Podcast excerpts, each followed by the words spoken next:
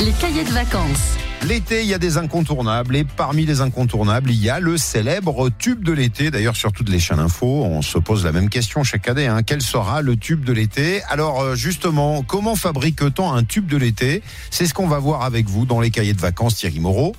Euh, ça remonte à quand cette histoire de tube de l'été? Alors en fait, ça a toujours existé, sauf qu'on n'appelait pas ça les tubes de l'été. Il y a toujours au moment de l'été, parce que c'est une période où euh, bah, on se lâche un petit peu, on sort, il y a des musiques qui accrochent. Il y a eu Hotel California dans les années 70. Euh, moi, quand j'étais jeune, euh, bah, c'est un slow sur lequel j'ai dansé. Et puis, il y a eu, parce que nous sommes dans une société libérale, économique et capitalistique, il y a eu l'idée d'en construire. Ça, c'est arrivé plus tard avec la Lombada et Orangina en 89 Absolument. Ouais, c'est ça. À partir de la fin des années 80, on commence à réfléchir un petit peu en se disant, on choisit cette chanson, on met tous les ingrédients. Alors, les ingrédients, c'est quoi? C'est euh, quelque chose de très ensoleillé, avec souvent des mélodies venues du sud de, de des hémisphères sud, euh, des, rythmes très dansants, etc. Un refrain très accrocheur et très simple, euh, quelque chose qui est assez facilement dansable, et puis quelquefois une petite chorégraphie. C'est ce qu'a fait d'ailleurs l'explosion de la lambata, parce qu'il y avait une petite chorégraphie qui était collée euh, à cette chanson.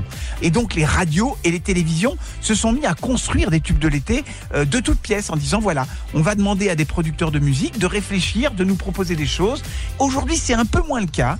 Pourquoi? Parce que je dirais que d'abord, euh, le phénomène des boîtes de nuit fonctionne un petit peu moins. Depuis le Covid, les boîtes de nuit fonctionnent moins. Même si l'été, on continue à danser, à s'amuser, la boîte de nuit à part entière, elle fonctionne un petit peu moins. Ça, c'est la première chose.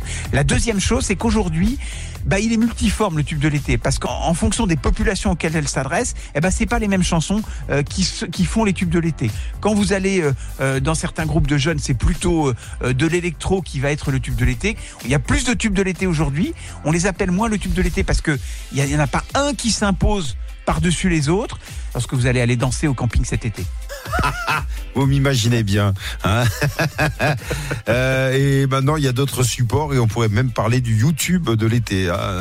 C'est ça, absolument. Parce qu'il y en a qui sont qui ont des succès euh, de façon virale, mais qui ne sont pas forcément dans les boîtes de nuit et qui fonctionnent très bien quand les jeunes se retrouvent euh, pour danser. Merci beaucoup Thierry. Bonne journée et à demain. À demain. Vous écoutez Totem, c'est l'été.